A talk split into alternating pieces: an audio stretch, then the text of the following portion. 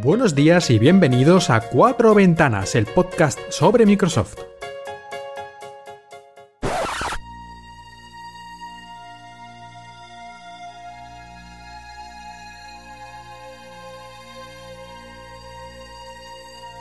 Windows, la última frontera. Estos son los viajes de la nave estelar Emilcar, en misión permanente explorando sistemas desconocidos, encontrando nuevas formas de software y tiendas de aplicaciones, hasta alcanzar lugares donde ningún vaquero ha llegado jamás.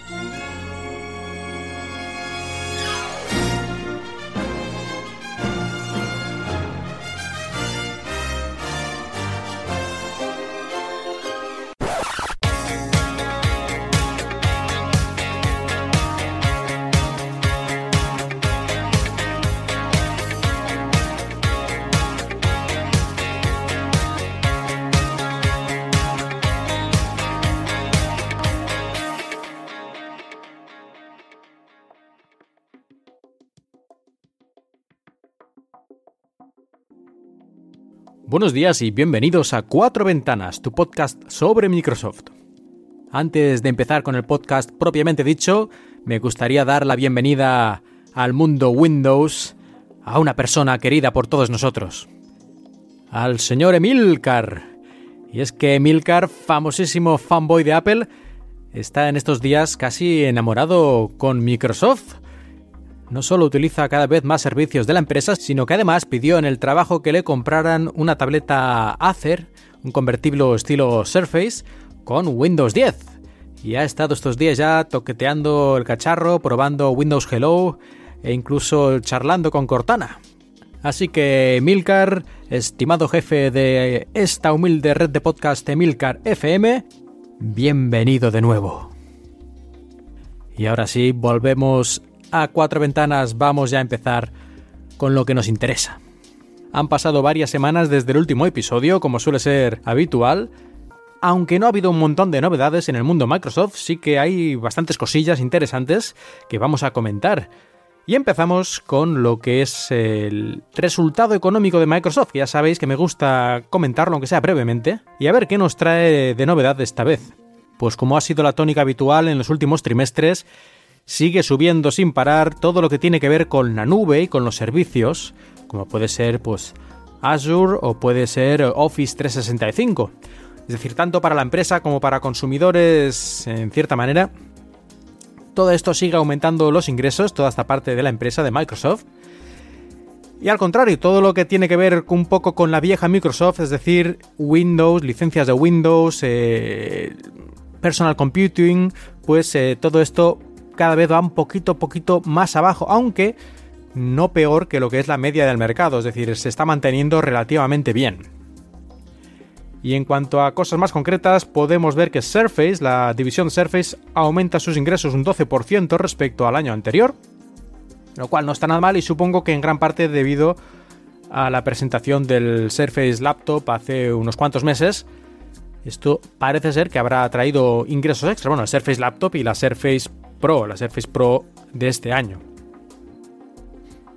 Y en cuanto a la división de juegos de Xbox y en general todo el negocio de videojuegos de Microsoft, pues apenas aumenta un 1%, es decir, es casi se queda estable la cosa, que podría parecer un dato no excesivamente bueno, pero hay que tener en cuenta también que hace muy poquito que ha salido la Xbox One X y que seguramente bastantes personas estaban esperando, estaban retrasando su decisión de comprar una Xbox normal, una Xbox One S, hasta que saliera esta versión más potente, la versión X. Y yo creo que eso ha podido tener un pequeño efecto en que este año las ventas comparadas con el año anterior fueran apenas eh, ligeramente superiores, prácticamente iguales. Y es de esperar que en esta campaña navideña vamos a tener un resultado en Xbox, en videojuegos, mayor que en el año anterior. Aunque esto son especulaciones mías, lógicamente. Y así, en resumen del resultado financiero de Microsoft, pues nada, 24,5 billones americanos, es decir, 24.500 millones de dólares de ingresos en total. Y esto representa un 12% de aumento respecto al año anterior. Así que esto está bastante bien, de hecho está muy bien, es incluso mejor que lo que la mayoría de los expertos analistas esperaban, que estaban más cerca de los 23.500 millones, dicen. Por lo tanto, buen resultado de Microsoft, un semestre más, un trimestre más, perdón. Y esperemos que esto, como siempre digo, nos traiga buenas sorpresas a los consumidores de a pie, porque cada vez Microsoft se enfoca más a la empresa y a la nube. Pero de momento, según las declaraciones que han hecho varios de sus mandamases, pues no van a abandonar el mercado de consumidores, aunque bueno, donde dije digo, dije Diego, ¿no? Esto un día lo deciden, lo cambian y bueno, ya está, y lo han cambiado. Pero no creo yo que vaya por ahí la cosa, no pinta en absoluto que vayan a abandonar a los consumidores en Microsoft, a pesar de que cada vez sea una parte más pequeña de su negocio, sigue siendo una parte importante de su negocio y no solo en modo de ingresos económicos, sino también como imagen de marca y como una especie de halo que abarca todos sus productos y si uno utiliza productos Microsoft en casa y le gustan, es probable que también los quiera incluir en su empresa o intente influir en su empresa para que los incluyan. A mí no me parece que sea una mala idea en absoluto mantenerse en los dos mercados, aunque el mercado de consumidores sea un poquito más complejo, en cierta forma, en respecto a la competencia y tenga menos, menos márgenes y menos ingresos. Hasta aquí esta breve reseña sobre los resultados económicos del primer trimestre del año 2018 de Microsoft. Como digo siempre, pero bueno, por si hay algún despistado, lo repito, que los trimestres económicos no van exactamente alineados con los trimestres naturales, normales de los años. Este trimestre que acaban de presentar hace unos días era del año fiscal 2018 para Microsoft, el primer trimestre. Y vamos ya a Windows y a hardware, y a hardware con Windows, y es que vamos a hablar del Surface Book 2, del cual hablé al final del episodio anterior, y cuando digo al final era al final final, era después de incluso de los gritos de Steve Ballmer, porque fue una noticia de ultimísima hora si alguien de los que me estáis escuchando no sabéis de lo que estoy hablando, seguramente significa que no escuchasteis hasta el final, final, final el episodio anterior. Así que os recomiendo que volváis a él y escuchéis todo, incluso después de los gritos de despedida de Steve Ballmer. Porque allá hablé, como decía, del Surface Book 2 que presentaron así de manera sorprendente, sorpresiva e inesperada. La cuestión es que ahora ya tenemos el Surface Book 2 en la calle en muchos países aunque en muchos países me refiero al modelo de 13 pulgadas, 13 pulgadas y media, porque el modelo de 15 pulgadas, que es el nuevo, que por cierto, en el episodio anterior lo, dijo al revés, aunque tampoco importaba mucho, el modelo Surface Book 1, el original, era de 13 pulgadas y media, y el que ahora es nuevo es la versión de 15. Ahora tenemos dos, el de 13 y media y el de 15. El de 15 es el que es novedad. Bueno, pues este modelo de 15 pulgadas, de momento y hasta que anuncien fechas para el resto del mundo, solo estará en los Estados Unidos de América. Así que si tenéis interés en él, pues tendréis que esperar un poquito. Vamos a ver, ahora que ya tenemos las reseñas de gente que realmente ha probado el Surface Book 2, ¿qué nos dice? Pues en general yo creo que han quedado todos bastante contentos, aunque hay unas pequeñas pegas que luego comentaremos, pero en principio les ha gustado mucho la potencia, sobre todo la potencia de los gráficos, con estas nuevas tarjetas gráficas Nvidia que tienen la mayoría de los modelos, excepto el de gama más baja.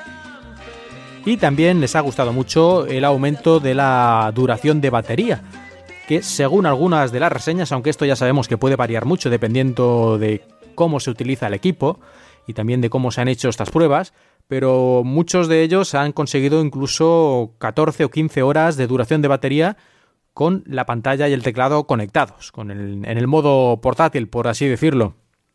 También les ha gustado, ha mencionado varios de estas reseñas, que es un equipo bastante silencioso y que a no ser que lo pongas con videojuegos o con alguna otra cosa que requiera gran parte de la potencia que puede desarrollar el Surface Book 2, pues va a mantenerse prácticamente silencioso y de hecho algunos de los modelos, como ya expliqué en el episodio anterior, pues ni siquiera tienen el ventilador, así que es un silencio total. a los comentaristas un poquito más jugones les ha gustado que se pueda conectar directamente a la Surface Book 2 de 15 pulgadas, que ya digo que todavía no está disponible en todos los países.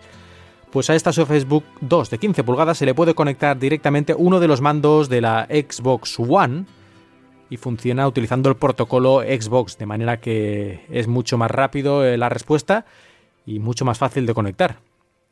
Aunque es cierto que los mandos de la Xbox One S también tenían modo Bluetooth, por lo cual, por lo tanto, se pueden conectar a cualquier equipo que tenga este protocolo de comunicación. Así pues, yo diría que leyendo estas reseñas de varios sitios, entre los que pues ahí incluía The Verge, The Next Web o Ars Technica o Engadget, por ejemplo, ahí eh, todos más o menos están de acuerdo en todo lo que he dicho ahora. Y lo que casi todos también están de acuerdo es que en el precio es alto es alto, pero ¿es caro?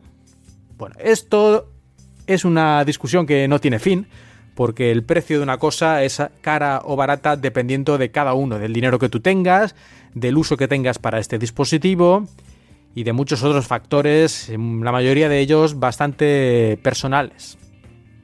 Para saber si es un producto realmente que se han pasado de precio o no, lo más normal es compararlo con productos similares que estén en el mercado y que bueno, la gente considere que son productos razonablemente buenos para el precio que tienen, pues una calidad-precio, una relación calidad-precio aceptable.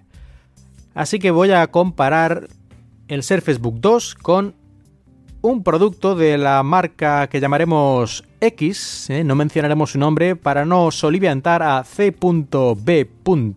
Y vamos a ver, el Surface Book 2 de 13 pulgadas y media con un Core i5, Core i5 de séptima generación. Recordad que el modelo más bajo es de séptima generación y todos los demás tienen ya procesador de 4 núcleos y octava generación. Hay que tener cuidadito con esto. Si necesitáis esa potencia extra que tienen estos nuevos procesadores de 4 núcleos, no debéis comprar el modelo más bajo. Bueno, como decía, el Surface Book 2 de 13 pulgadas y media, Core i5 de doble núcleo. 256 GB de almacenamiento y 8 de RAM sin tarjeta gráfica Nvidia está por 1.500 dólares. Estamos hablando de precios de Estados Unidos. Porque ya luego en cada país esto puede variar un poco. Vamos a la fuente original que son Estados Unidos. El precio y las características son iguales que uno de los portátiles Pro de la marca X Así que podríamos pensar que, bueno, es el mismo precio. Si la marca X y sus portátiles son considerados buenos y un precio caro pero razonablemente adecuado, pues aquí deberíamos pensar lo mismo. Aunque, bueno, hay que tener en cuenta que en el caso de la Surface Book 2 incluye cosas que el otro modelo de la otra marca no incluyen. ¿Cómo puede ser biometría para login mediante la cámara Windows Hello que tiene el Surface Book 2? El Surface Book 2 también incluye una pantalla táctil, también incluye compatibilidad con el Pen, con el Surface Pen, y además, una de las características clave del Surface Book es que se puede separar la pantalla y utilizarla durante 4 o 5 horas como una especie de tableta grande. Así que, en fin, mismo precio, pero varias características yo creo que relevantes más. Por lo tanto, en cierta manera, más barato. Y en cuanto al Surface Book 2 de 15 pulgadas, el modelo que más podríamos comparar en cuanto a características técnicas principales entre el, dispositivo de Microsoft y el dispositivo de la marca X, este portátil Pro de la marca X, el modelo que más se parece sería el Surface Book 2 de 15 pulgadas con un Core i7 de 4 núcleos, 512 GB de almacenamiento y 16 de RAM y tarjeta Nvidia incluida. En este caso, que es uno de los modelos más potentes de gama más alta de Surface Book 2, pero es el que he encontrado que era más similar a uno de la marca X, pues este Surface vale 2.900 dólares. Y el de la marca X 2.800, 100 dólares menos. Es decir, Surface sería 100 dólares más caro, pero la GPU de la Surface es mucho más potente Además tiene un 50% más de RAM, la tarjeta gráfica. Y todo lo que he mencionado antes, es decir, la Surface incluye pantalla táctil, compatibilidad con el Surface Pen, posibilidad de utilizarlo como tableta y una resolución de pantalla algo superior. Más concretamente, un 45% más. En cuanto al precio, yo creo que queda claro que no está ni muchísimo menos fuera del mercado. Es un producto caro, es un producto de gama alta, pero tiene posibilidades que pocas o ninguna otra empresa ofrece y el precio no es realmente más alto. Vamos ahora a ver algunas de las cosas que se han criticado del Surface Book 2. Y una de las que más se ha hablado es que, a pesar de tener un puerto USB-C, este puerto USB-C no tiene capacidad de Thunderbolt 3, que es un estándar de comunicación de super alta velocidad que puede llegar hasta los 40 gigabits por segundo y que hace Intel y que permite no solo transmitir datos a muy alta velocidad, sino también conectar eh, pantallas de super alta resolución, 4K, a 60 frames por segundo y otras cosas. Incluso tarjetas gráficas externas debido a que puede permitirse transmitir datos súper rápido. Bueno, pues Surface Book 2 no tiene esta capacidad de Thunderbolt 3 y ha habido críticas bastante fuertes en algunos campos, especialmente gente que está en el mercado profesional y necesita alguno de estos dispositivos Thunderbolt 3. Bueno, esto es cierto que para estas personas puede ser una pega y es bastante raro que Microsoft no lo haya incluido porque muchos otros ordenadores con Windows sí que lo incluyen desde hace ya un año o incluso más. Muchos de ellos lo han incluido, si no en todos sus puertos, al menos en, uno de ellos, un puerto USB-C, con capacidad Thunderbolt 3. Es un poco raro, tal vez tenga algo que ver con que el Surface Book incluye este puerto especial de Microsoft, este Surface Connector, que permite no solo la carga, sino también conectar el Surface Dock, que es una cajita de la cual salen pues varios eh, puertos, como puede ser eh, puertos de vídeo, puertos Ethernet y, puertos USB. Y a lo mejor tienen que ahí que mandar algunos de los canales de comunicación, de estos lanes de comunicación, y no les quedan suficientes para poner un puerto Thunderbolt 3. La verdad es que no lo sé, no sé si hay un motivo técnico o de otro tipo, pero no creo que sea un gran problema para la gran mayoría de la gente. Thunderbolt 3 es una cosa de uso en casos muy puntuales hay pocos dispositivos en el mercado que lo aprovechen. Y claro, al que le haga falta, pues será, en fin, un gran problema y tal vez deba comprarse otro dispositivo. Tal vez el Windows, el Surface Book 2 no sea adecuado para él, pero para la grandísima mayoría de las personas no es un problema. En todo caso, una pena, una pena que no se haya incluido. Y otra de las noticias que saltaron ya cuando estábamos con las reseñas, eh, algunos de los reviewers de estas periodistas notaron que si estabas utilizando el Surface Book 2 jugando a videojuegos, es decir, utilizando tanto la CPU como la GPU al máximo, aunque estuvieras conectado a la corriente, el equipo no cargaba la batería, incluso descargaba la batería lentamente. Es decir, el transformador de corriente no daba bastante energía como para cargar la batería si al mismo tiempo estabas utilizando el Surface Book 2 a tope. Esto en principio, pues claro, parece que sea una especie de fallo por parte de Microsoft, que no han calculado bien el gasto de energía que puede llegar a realizar el equipo con su potente GPU. Microsoft además ha dicho que este comportamiento es normal, pero que nunca se llega a vaciar del todo la batería, sino que llegado un momento, digamos que se produce un ajuste en las capacidades del sistema, y yo esto lo interpreto como que baja el rendimiento de la GPU. Es decir, si estás jugando a un juego, llegará un momento en el que la batería estará a lo mejor en un 20% y entonces, para que no siga bajando más, el rendimiento del juego bajará ligeramente. No es una solución ideal, pero claro, si para que esto ocurra tienes que estar jugando a lo mejor 8 horas, no creo que en el mundo real esto afecte prácticamente a nadie. ¿Y por qué habrá hecho Microsoft esto de todas formas? ¿Por qué ha puesto uno de estos transformadores con potencia insuficiente, o muy justa.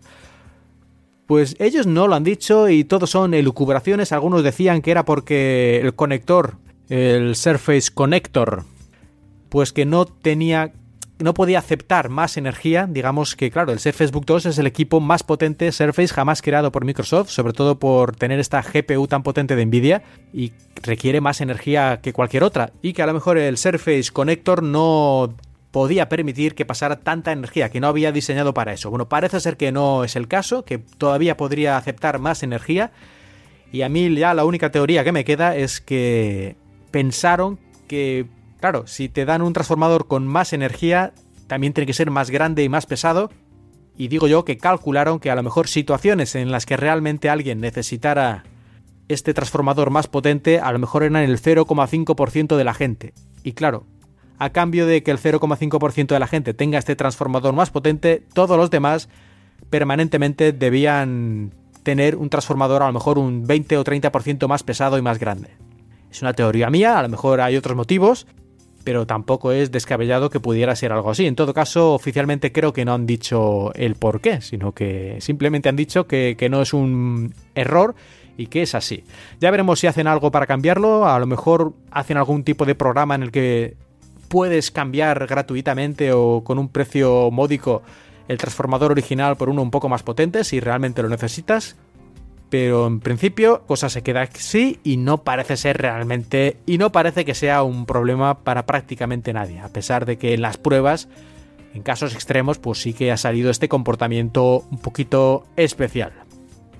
Pues eh, resumiendo, Surface Book 2 parece que es un buen equipo, aunque hay que tener en cuenta algunos pequeños detalles en el caso de que te afecten en tu caso concreto.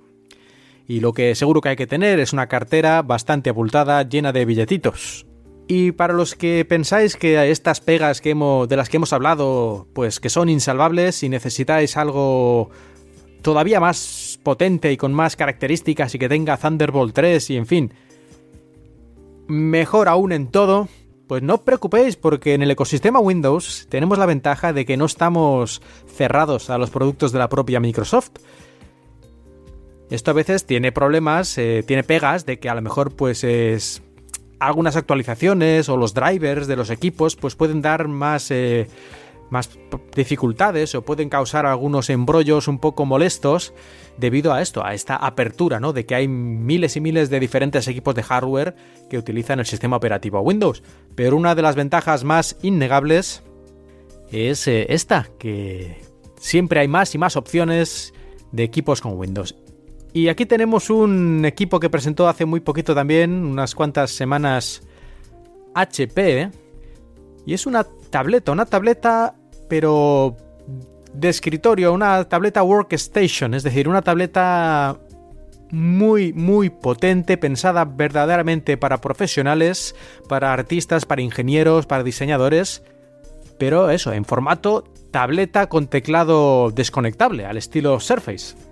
Pues se llama el ZBook X2 y pronunciado en inglés sería el ZBook X2, supongo. En fin, en todo caso, vamos a ver qué nos trae esta super tableta de HP. Pues empezamos con un procesador Intel Kaby Lake Refresh de octava generación, Core i7 de 4 núcleos y 4,2 GHz de máxima velocidad puedes poner hasta 32 GB de RAM. De hecho, muy pocos portátiles aceptan la opción de más de 16 GB de RAM, incluyendo los de la marca X y toda la gama Surface. Yo creo que ninguno acepta más de 16 GB de RAM. Bueno, pues aquí hay opción de 32 GB de RAM. Esto ya son palabras mayores y más para un equipo portátil o portable.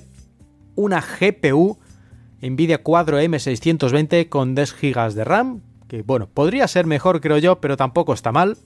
Y puedes poner aquí dentro de esta tableta 2 terabytes de SSD, de almacenamiento súper rápido, pues 2 terabytes, que también es yo diría que bastante más de lo que se suele encontrar incluso en equipos bastante caros normalmente. Y en cuanto a la pantalla, tenemos pantalla 4K con un tamaño de 14 pulgadas IPS y sensible a, la presión con 10 puntos táctil y compatible con los lápices, con los stylus Wacom de tecnología Wacom con 4000 niveles de presión y también soporta la inclinación del lápiz.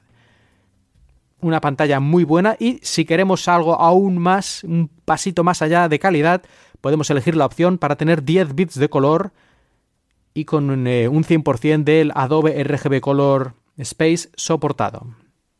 En cuanto a los puertos, como ya insinuaba antes, sí tiene soporte para Thunderbolt 3 con dos puertos USB, además dos puertos USB tipo C con Thunderbolt 3 y otro puerto USB 3.1 del estilo clásico tipo A y además una salida HDMI 1.4 e incluso conector de auriculares.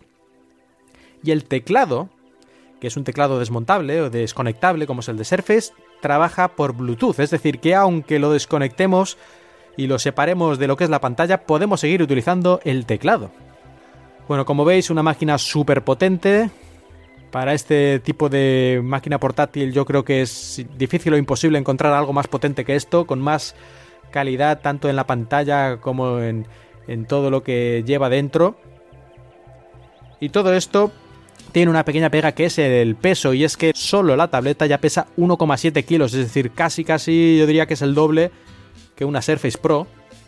La pantalla es más grande que la Surface Pro, un poco más, 14 pulgadas en vez de 12 y media, pero bueno, es una diferencia bastante considerable. Y si le añadimos el teclado ya pues llega a los 2,2 kilos, es decir, el peso ya de un portátil contundente en estas fechas, en estas épocas en las que estamos. Pero si potencia y conectores Thunderbolt 3 es lo que necesitas y pantalla de muy alta calidad con alta resolución y color eh, de 10 bits, pues yo creo que esto es para ti. Y el precio además tampoco se va excesivamente. Empieza, eh, el precio más bajo está en 1.750 dólares. Aunque supongo que los modelos más interesantes pues enseguida subirán de precio hasta los 2.500, incluso hasta los 3.000 dólares. Pero si esto es para realmente para profesionales, no me parece un precio extremado, ni mucho menos. Y esto llegará o debería llegar a varios países en diciembre. Aunque no tengo muy claro si en esas fechas también va a llegar a España o va a tardar un poquito más, lo cual no sería de extrañar. Y antes de abandonar definitivamente todo esto de las tabletas y equipos superpotentes, nos vamos a una mención que casi que habíamos olvidado, aunque mencionamos en el episodio anterior, es la Surface Pro de este año, el modelo último, pero la versión LTE que Microsoft prometió en su presentación en Shanghai, pero que dijo que llegaría más tarde. Bueno, pues por fin ya llegó, ya se puede adquirir, pero hay una pequeña pega y es que de momento solo está disponible para empresas. Así que la Surface Pro LTE, solo para empresas de momento, y parece ser que en enero o febrero ya podrá ser adquirida por particulares. Pero creo que no hay una fecha exacta, ni siquiera tampoco diría yo que haya una distribución por países oficial. Sea como sea, hay que esperar a no ser que seas una empresa para adquirir la Surface Pro con LTE, con una conexión inalámbrica telefónica de alta velocidad. Y ahora sí, dejamos ya esto tan serio, todas estas cosas de trabajo profesionales y uff, y nos vamos a la Xbox, nos vamos a los videojuegos, nos vamos... Bueno, nos vamos, iba a decir al futuro, pero en cierta manera también al pasado. Vamos al futuro primero, y es la Xbox One X, esta nueva consola de Microsoft, esta nueva versión de la Xbox One más potente, cuatro veces más potente, con un 50% más de memoria RAM, que salió al mercado ya hace unas pocas semanas. Hemos estado hablando sobre ella eh, durante casi medio año, pero por fin ya llegó al mercado y también tenemos las reseñas, como ha ocurrido con el Ser Facebook 2, pues aquí también tenemos un montón de reseñas. ¿Y cuál es el resultado? ¿Cuál es la opinión generalizada? Bueno, pues la opinión generalizada sobre las Xbox One X es que es una muy buena consola, muy potente, un diseño muy bonito eh, y muy pequeño, aunque un poquito pesada, pero bueno, eso realmente no importa, no es una portátil. Y yo creo que han quedado todos encantados con la Xbox One X. Prácticamente no le han puesto ninguna pega relevante. Y si algo han dicho, pues que a lo mejor todavía no había muchísimos juegos que aprovechen al máximo la Xbox One X. Pero bueno, acaba de salir y ya tenemos varios juegos que la aprovechan, varios juegos nuevos. Y, y esto es algo que en la historia de las videoconsolas prácticamente hasta ahora no se había visto nunca hasta hace un año, hasta que salió la PlayStation 4 Pro, esto no se había visto, es que juegos antiguos, juegos que habían salido antes, han sido actualizados para aprovechar, eh, algunos más y otros menos, pero para aprovechar en cierta forma las capacidades extra de la Xbox One X. Así que no está nada mal. Juegos incluso tan antiguos como puede ser el Skyrim, que tiene, no sé, 5, 6, 7 años incluso, pues ha sido actualizado para aprovechar un poco, no demasiado, pero sí que ha aumentado la resolución y otras cosas en la versión de Xbox One X. Y los juegos más modernos que han sido ya fueron diseñados más pensados para aprovechar esta nueva consola, como puede ser el Gears of War 4, pues el resultado es francamente bueno, especialmente si tienes una tele 4K, una televisión con resolución 4K. Muchos de los que han hecho las reseñas destacan especialmente cuando tenemos un, software, una aplicación, un juego que aproveche la Xbox One X, lo que más destacan es la diferencia en las texturas debido a la mayor memoria RAM que tiene la consola. Eh, dicen que se nota bastante, incluso si las comparas con la PlayStation 4 Pro, que tiene también la misma memoria que la PlayStation 4 normal, pues dicen que la diferencia en ocasiones puede ser abismal. Y lógicamente, pues la resolución. Si tienes una tele 4K, pues muchos de los juegos de Xbox One X van a 4K nativos y algunos tienen ese ajuste dinámico de la resolución, pero que en gran parte del tiempo se mantiene en el máximo o muy cerca del máximo. Así pues, una muy buena impresión ha tenido la Xbox One X en, en los periodistas de tecnología, en la gente que la ha probado no he oído nada de que haya habido algún problema de hardware o alguna de estas cosas que a veces pasan en los lanzamientos de nuevos productos. Parece que la cosa ha ido todo muy tranquilamente. Y casi que diría yo que la única pega que le podemos encontrar a la Xbox One X es que la Xbox One S está mucho más barata y sigue siendo una consola muy buena y los juegos, pues eh, además como son compatibles entre las dos consolas, bueno, no tendrás la resolución de las texturas tan alta ni la resolución de pantalla 4K, pero sigue siendo una buenísima opción una Xbox One S, con las ofertas además que ha habido en los últimos días, con el Black Friday y supongo que también habrá para Navidades y todo esto, pues eh, se hace casi difícil no optar por la Xbox One X a no ser que eh, seas muy jugón y que además tengas todo el equipo, incluyendo especialmente la televisión 4K con HDR y todo esto, para sacarle el máximo provecho. Pero yo, si no fuera por eso, porque ya tengo una Xbox One S, y que tampoco juego muchísimo y todas estas cosas y que mi mujer me mataría, pues eh, aparte de todo eso, yo sin duda ahora mismo me haría con una Xbox One X, la pondría aquí en mi salón y aprovechar mi tele 4K con el HDR, con el color de alto rango y todas estas cosas que al final tal vez no afecten al juego de forma exagerada, pero bueno, pues lo hace más bonito y esto es una parte importante de los juegos, ¿no? Actualmente los gráficos y sobre todo que vaya suave, aunque aquí ha habido algunas pequeñas, en fin, cosas un poquito raras, y que algunos de estos juegos, sobre todo los que han recibido el parche para adaptarlo a algunas de las características de Xbox One X, parece que iban más rápido sin el parche, es decir, sin aprovechar las características de Xbox One X, simplemente aprovechando la potencia extra que Xbox One X provee a todos y cada uno de los juegos de Xbox One cualquier juego, digamos, de Xbox One, si lo pones en la X va a ir mejor, va a ir un poquito más suave porque tiene aprovecha parte de la potencia extra sin que los programadores tengan que hacer nada. Bueno, pues algunos de los juegos, como creo que era el Fallout 4, también un juego bastante antiguo, pero que ha recibido esta actualización, si lo ponías sin el parche especial Xbox One X, iba a 30 frames por segundo muy estables, cosa que en la Xbox One original pues a veces bajaba un poco en situaciones más complejas, pues en la X lo conseguía que fuera muy muy estable. Y si le ponías el parche, claro, ganabas la resolución 4K y eh, creo que mucha más distancia de dibujado en la pantalla, es decir, podías ver las cosas mucho más lejos, en las montañas donde fuera, pues ahí podías ver muchos más árboles y cosas, es decir, mejoraba la capacidad gráfica del juego de forma notable, pero ya no era perfectamente estable a 30 frames por segundo, a 30 imágenes por segundo, sino que de vez en cuando había unos pequeños bajones. Seguramente vale la pena todo lo que se gana respecto a estos pequeños bajones puntuales de imágenes por segundo. Hay que tener en cuenta que este juego es ya un poquito antiguo, tiene más de un año y no creo que fuera pensado con la Xbox One en mente porque en aquel momento no se había ni siquiera anunciado. Así que es un parche que se agradece mucho pero que, claro, no podemos esperar que realmente esté optimizado al 100% porque no tiene sentido. Y ahora vamos al pasado, porque por fin llegó la anunciada compatibilidad de la Xbox One y Xbox One X, por supuesto, con los juegos de la Xbox original, la Xbox 1, la primera, aquella tan grande con forma de X y con unos mandos de control igualmente gigantescos, aunque luego sacaron esa versión más reducida. Pues por fin, por fin ya tenemos compatibilidad con algunos de los juegos de la Xbox original, de la primera Xbox, y los podemos poner en nuestra Xbox One. Algunos de estos títulos, que en principio son 13, aunque se irán añadiendo algunos más a lo largo del tiempo, pues tenemos por ejemplo Star Wars Knights of the Old Republic, Ninja Gaiden Black, Psychonauts, la segunda parte de Red Faction, o Blood Rain, también la segunda parte, entre otros. Bueno, tenemos ahí estos 13, pero se irán añadiendo más poco a poco. Y además, también mejorando más aspectos de la retrocompatibilidad de Xbox One, nos llegan unas mejoras a cuatro juegos de Xbox 360.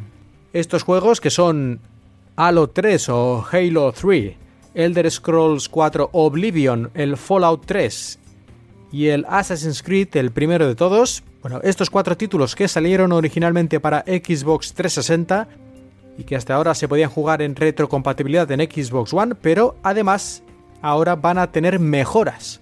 ¿Estas mejoras en qué consisten? Bueno, pues han aumentado la profundidad de color de 8 a 10 bits y en algunos de ellos el HDR y en todos ellos se ha incrementado la resolución. En principio pues estará ahora aproximadamente a los 1080p, cuando, cuando antes eran alrededor de los 720p.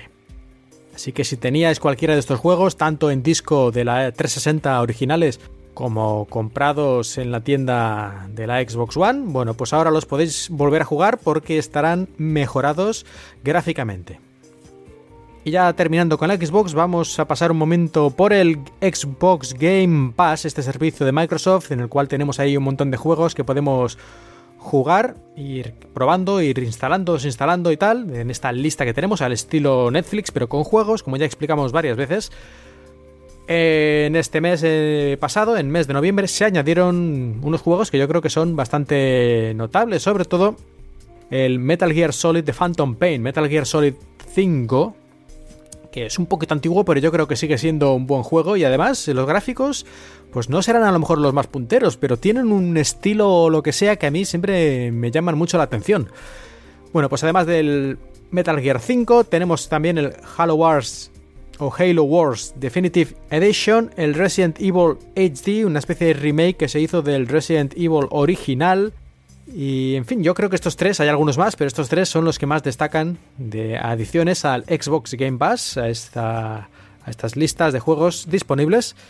Y ahora sí, con esto terminamos la Xbox y los juegos en Microsoft y nos vamos disparados a las noticias breves y curiosidades. Y la primera noticia breve es que el Microsoft HoloLens, el casco de realidad aumentada de hologramas de Microsoft, por fin está disponible en España. Lo anunció el 4 de diciembre, hace unos pocos días, Microsoft. Y ya, ya lo tenemos, bueno, en España y en otros 29 mercados Así que si sois desarrolladores o empresas que tengáis interés en empezar a desarrollar con este HoloLens, que ya sabéis que es bastante caro, esto no es para gente normal, no, aquí no, esto no es un casco de estos para jugar a videojuegos, sino es una herramienta de desarrollo para, para ver la plataforma de hardware cómo funciona, pues ya, ya lo podéis, ya lo podéis adquirir directamente en Microsoft España, el Microsoft HoloLens. Y otra noticia breve es que parece ser que Microsoft está haciendo algunos cambios en la infraestructura de Outlook del correo de Microsoft. Y es que, eh, según se dice, antes, cuando tú hacías una cuenta de Outlook, los servidores, tus datos, se guardaban en un servidor el más cercano al lugar desde donde habías creado tu cuenta. Pero claro, si te movías después, eh, te mudabas a otro continente, a otro país a trabajar o lo que fuera, tus datos seguían estando en el servidor original y eso podía hacer que fuera más lento de lo deseable. Entonces ahora lo que van a hacer es que estos datos se transferirán, tus datos, tus emails, tu información se moverá al data center, a los servidores más cercanos, al lugar donde utilices más habitualmente el correo de Outlook. Esto personalmente a mí me preocupa un poco porque esto significa que mis datos, en vez de estar tranquilamente en algún servidor de Europa, van a ser movidos o han sido movidos a un servidor muy probablemente en China. Y ya sabemos cómo se las gastan en estos lares, así que poca tranquilidad. Pero bueno, mm, tampoco hay mucho que pueda hacer al respecto. Y para que veáis que no son solo manías, hace unos días, un par de semanas, desapareció de todas las eh, App Store de las tiendas de aplicaciones en China, desde la App Store de Apple hasta todas las que son de cada uno de los fabricantes de teléfonos Android, porque ya sabéis que la tienda de Google Play en China no está disponible, así que cada fabricante tiene que tener su propia tienda, sea Xiaomi o Huawei o cualquiera otra. El caso es que todas, en todas y cada una de estas tiendas desapareció la aplicación de Skype, Y no es culpa de Microsoft, sino que fue una orden dada directamente por el gobierno chino, o por uno, el departamento encargado de estos asuntos. Y no, como siempre, mucha, mucha información no hay al por qué es, pero podemos suponer que la han retirado porque no podían espiar tranquilamente a todos los que utilizaran Skype, digo yo. Porque eso es lo que suele importar a la mayoría de los gobiernos de este tipo y otros que dicen no serlo pero también se parecen mucho a los gobiernos de este tipo, que al final lo que quieren es espiar a todo el mundo. Es la única suposición lógica que ha sido retirada, bueno, dicen, claro, por no cumplir las normativas, la normativa que supongo que será esa, dejar una puerta abierta para que el gobierno en cualquier momento y sin pedir permiso a nadie ni dejar constancia de ello pueda espiar los mensajes o incluso a lo mejor activar el micrófono de tu teléfono y escuchar lo que dices a través de Skype, quién sabe. Como decía antes también, poco que se puede hacer al respecto. De momento todavía no ha vuelto a la tienda, o al menos yo no lo he visto. Dice Microsoft que está trabajando en ello para arreglar este problema y devolverlo tan pronto como sea posible. Bueno, esperemos que este tan pronto como sea posible no sea como cuando la página web de OneDrive dejó de estar disponible en China, que también dijeron que lo estaban solucionando y hablando con el gobierno y que pronto iba a estar disponible. Bueno, hace dos o tres años que la página web de OneDrive no está disponible en China, está bloqueada en China y no parece que esto vaya a cambiar. Suerte aún que funciona el servicio de OneDrive. ¿eh? El servicio en un portátil, en un dispositivo funciona, pero la web no funciona vete a tú a preguntar por qué. Pero en fin, es lo que tienen estos lugares. Y llegamos a la sección de consejos y recomendaciones. Empezamos por una cosa que me di cuenta el otro día, que creo que es novedad de la Creators Update, o puede que la False Creators Update, bueno, en todo caso, todos los que tengáis Windows 10 y estéis actualizados, yo creo que lo tenéis todos, y es en las opciones de altavoces. Si en Windows 10 pulsamos la tecla de inicio y escribimos sonido, nos llegaremos, bueno, nos aparecerá la opción del panel de control de sonido. Se nos abrirá la ventana del panel de control, ahí vemos que están los altavoces, pues hacemos doble clic en altavoces y nos aparecen las propiedades de altavoces con varias pestañas y una de ellas es enhancements o mejoras.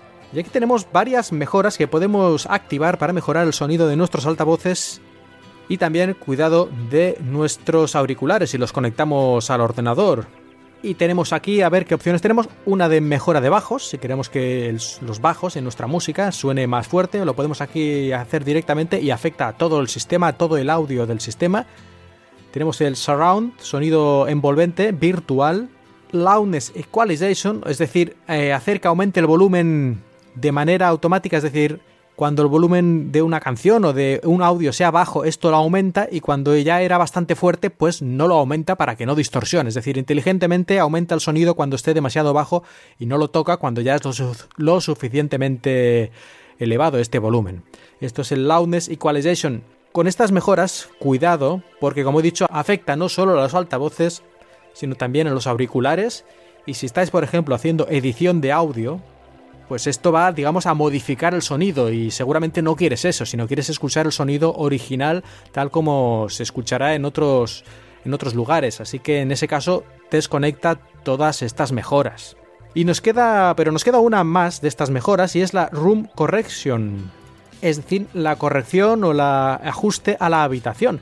Esto ya es una cosita un poco más complicada que consiste en utilizar un micrófono para que Windows a través de los altavoces lance unos tonos, unos sonidos a la habitación, el micrófono capte el eco de estos sonidos y entonces Windows ajuste las características del sonido que emite el sistema para, digamos, contrarrestar los problemas o los defectos que pueda tener la habitación con los ecos y con si vuelve el sonido más agudo, más grave, dependiendo de la forma de nuestra habitación y los materiales de los que esté hecha e intentar así que el sonido al final sea lo más eh, natural posible y lo mejor posible. Suena un poquito complicado, yo no lo he probado porque mi portátil tiene un sonido muy cutre, así que tampoco ganaría nada. Pero si tenéis unos altavoces ya un poquito más decentes, podéis probar esto y además si no os gusta el resultado, si creéis que sonaba mejor antes, pues lo desconectáis y no hay ningún problema. Al fin y al cabo es una calibración, una calibración del sonido teniendo en cuenta la forma y las características de tu habitación. Esto es parecido a lo que hacen algunos de estos altavoces inteligentes que se han puesto de moda en los últimos meses, que también analizan, digamos, el sonido que va y vuelve. Ellos hacen un sonido y el micrófono lo capta y hacen lo mismo, ¿eh? intentan ajustar el sonido que ellos hacen respecto a las características de la habitación escuchando estos ecos de los sonidos que ellos mismos producen. Bueno, pues esto era el primer consejo, estas eh, mejoras, enhancements de audio que hay en todos los equipos Windows, diría yo, con las últimas actualizaciones. Y a ver qué otros consejos tenemos. Con la última actualización del False Creators Update se produjo un cambio en el comportamiento del sistema que yo la verdad es que no había visto anunciado ni mencionado anteriormente, pero bueno, parece que es así. Antes, cuando cerrabas tu PC, hacías apagar PC, se cerraban todas las aplicaciones y se apagaba el equipo y ya está. Cuando volvías a iniciarlo, pues el equipo estaba, digamos, sin ninguna aplicación iniciada, ¿no? Aparte de las, de las básicas que utiliza el propio sistema. Pero ahora, cuando apagas el PC, Mm, hay bastantes aplicaciones, no todas, pero hay sobre todo las aplicaciones del sistema, pero algunas otras también. Si cuando apagaste el sistema estaban esas aplicaciones funcionando, no ocurre como antes, no se apagan también, sino que, bueno, se apagan, pero cuando vuelves a reiniciar el equipo también se reinician automáticamente estas aplicaciones. Así que no te sorprendas si tú inicias el PC y esperas que esté todo, digamos, vacío, ¿no? No, no tengas ninguna aplicación lanzada y de repente, al pasar unos segundos después de iniciarlo, se empieza a lanzar, pues yo que sé, el, Office o, o el navegador o algún otro programa. No tienes un virus, lo más probable, sino que es este, si no te había pasado nunca antes, sea este nuevo comportamiento que tiene Windows desde la False Creators Update de reiniciar automáticamente las aplicaciones que estaban funcionando cuando se cerró el equipo. Si quieres que se apague realmente el equipo como antes, cerrando también las aplicaciones, lo que tienes que hacer es apagar el sistema utilizando el método clásico del Alt y F4. Estando en el escritorio, sin ventanas, eh, digamos, a la vista, pulsar Alt F4 y cuando te aparezca el diálogo de cerrar el equipo, pues les das a apagar. Y ahí de hecho lo pone claramente, dice, ¿qué quieres que haga tu equipo? apagar. Bien, cierra todas las cierra todas las aplicaciones y apaga el equipo. Así que aquí sí que lo dice claramente que cierra todas las aplicaciones. Así que no sabemos muy bien por qué es, a mí me parece un poquito extraño, pero si apagas Windows con el botón de apagar, eh, con el menú de inicio apagar, ahí con el ratón, no se cierran las aplicaciones, bueno, se cierran pero se volverán a reiniciar y si lo haces con el cuadro de diálogo pulsando Alt F4, entonces sí que se apagarán todas las aplicaciones y no se volverán a reiniciar. Un poquito extraño, yo creo que esto va a tener que cambiar o en todo caso que haya una opción para elegir cómo quieres que sea, que de momento parece ser que no hay ninguna opción. Esto es así y no se puede cambiar. Terminamos con una recomendación para compartir tus aplicaciones compradas en la tienda de Windows con otras personas. Bueno, tienda de Windows o tienda Microsoft, como lo llaman ahora. Pues es un poco extraño la manera de hacerlo, pero tampoco es muy complicada. La cuestión es ir a la tienda de Windows en el equipo de la persona con la que quieres compartir tus aplicaciones. Y ahí arriba a la derecha está, digamos, en la aplicación de la tienda de Windows. Arriba a la derecha tienes la cuenta de usuario, ves ahí normalmente el icono, el perfil de la persona que está en este momento activada en la tienda. Pues pulsas ahí pulsas en la persona y le pones cerrar sesión. Y una vez hayas cerrado sesión, abres sesión con tu cuenta, con tu cuenta desde la que quieres compartir aplicaciones. Y entonces podrás ahí ir y descargar las aplicaciones, buscar en la tienda aplicaciones que ya tengas compradas, bueno, pues las buscas, ah, llegas a esa aplicación y ya verás que en vez de poner lo de comprar estará lo de instalar, porque ya está comprada con esta cuenta de usuario que es la tuya. Y una vez hayas instalado la aplicación, si no quieres que la otra persona compre aplicaciones o en tu nombre o lo que sea, bueno, puedes cerrar sesión otra vez en la tienda y no os preocupéis porque en principio las aplicaciones que hemos instalado se seguirán actualizando y funcionando de forma normal aunque nos demos de aunque cerremos sesión en la tienda de Windows. Y con esto llegamos al final de este episodio de Cuatro Ventanas. Y como siempre, vamos a anunciar algunos de los nuevos podcasts que han llegado a Emilcar FM desde el último episodio de. Un momento. ¡Wow! Increíble, no hay nuevos podcasts, no hay nuevos podcasts en la familia de Milcar.fm, esto es increíble. Bueno, bueno, esto, esto hace mucho tiempo que no pasaba, ¿eh? porque siempre había cosas nuevas. Pues no, esta vez no hay nada que anunciar, aunque seguro que no tardará en llegar a Emilcar FM, la red en la que está este podcast, este humilde podcast, cuatro ventanas, pues seguro que no tardarán en llegar más, porque el señor Emilcar es que no para de, de encontrar talentos. Pues nada, entonces vamos a lo siguiente, que es eh, hacer el pedigüeño. Ya sabéis que si os gusta este podcast o también mi otro podcast, Un paseo por Shanghai, me podéis hacer una pequeña donación para hacerme la vida un poquito más alegre y sobre todo para demostrarme que os encanta mi podcast y queréis que grabe más y más y más y más y más. Bueno, pues en paypal.me barra ahí podéis mandarme vuestros obolos y yo me compraré un bocadillo de jamón o lo que sea menester con este dinerito, siempre agradeciéndolo muchísimo. Porque si no hay dinerito extra, aquí jamón poco voy a comer, ¿eh? Y chorizo también muy poco. ¿eh? El otro día vi un chorizo que en España vale 3 euros, aquí creo que estaba a 12. Bien, Bien, y además yo creo que estaba ilegalmente importado porque no tenía los preceptivos, eh, digamos, sellos de importación del Ministerio de, Sanidad o lo que sea que otros productos tienen. Este lo veía yo como muy... lo han comprado en España una caja y se lo han traído aquí. Pero en fin, sea como sea, caro, caro, caro. Y si no queréis mandarme un par de euritos, pues nada, no pasa nada, pero podéis hacer otras cosas gratuitas, como es hacerme una reseña en iTunes. Por ejemplo, últimamente, a ver, alguna de las reseñas que he recibido. Tengo aquí una de 5 estrellas de Davite que dice, muy interesante toda la información que Mark proporciona, excelentes consejos, deberías aumentar la frecuencia como en tu otro podcast. Bueno, más o menos lo que decís todos. Muchas gracias Davite. Yo hago lo que puedo para grabar, podría grabar más, sí, supongo que sí, pero al final las cosas salen como salen. En todo caso, muchísimas gracias por el interés y por escuchar cada uno de mis episodios. Y a ver, tengo otra por aquí que dice un tal Yago PG. Dice, llevo un año escuchando el podcast y mi más sincera enhorabuena. Un programa ameno y con información completa sobre las novedades de la multinacional. Sin embargo, he hecho de menos más de un programa al mes. Que fuese quincenal al menos. Esto parece el monotema, ¿no? En España últimamente en las noticias hay cierto monotema pues eh, aquí en mis reseñas tenemos otro monotema. ¿Qué le voy a hacer? Bueno, ya lo he dicho antes, ¿no? Hago lo que puedo. En fin, ya, ya sé que os gustaría ya. Tal vez algún día, tal vez algún día. Y por último, aquí tengo ya una reseña un poquito más... Mmm, porque son tres estrellas, las otras dos tenían cinco estrellas cada uno, cinco estrellatas gigantes de Davite y cinco de Jago PG, muchísimas gracias, pero aquí tengo tres y además es un poco raro porque primero dice muy interesante y luego dice tres estrellas. ¿Eh? Si es muy interesante, ¿por qué tres estrellas? Dice, ah, lástima que la periodicidad no sea muy buena.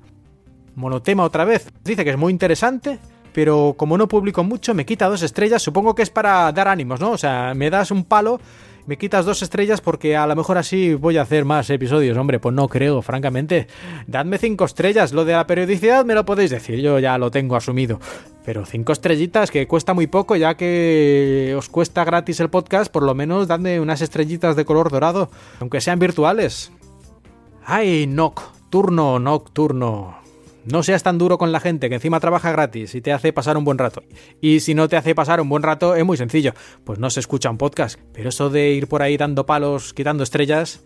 ¡Ay, mala gente, mala gente! Como dice una de mis alumnas. ¡Mala gente! Que no, que no, eh. Lo digo, lo digo en broma, nocturno. No te lo tomes a mal, pero. La próxima vez, cinco estrellitas. Por favor. Y ahora sí, terminamos el podcast de este mes. Muchísimas gracias a todos por escuchar.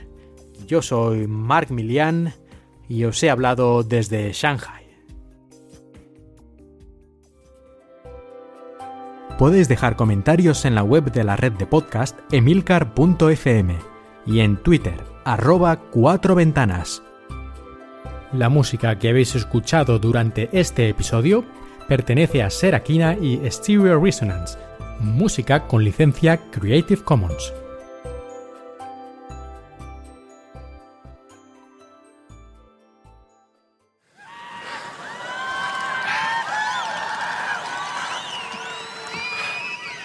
I have four words for you. I love this company. Yeah!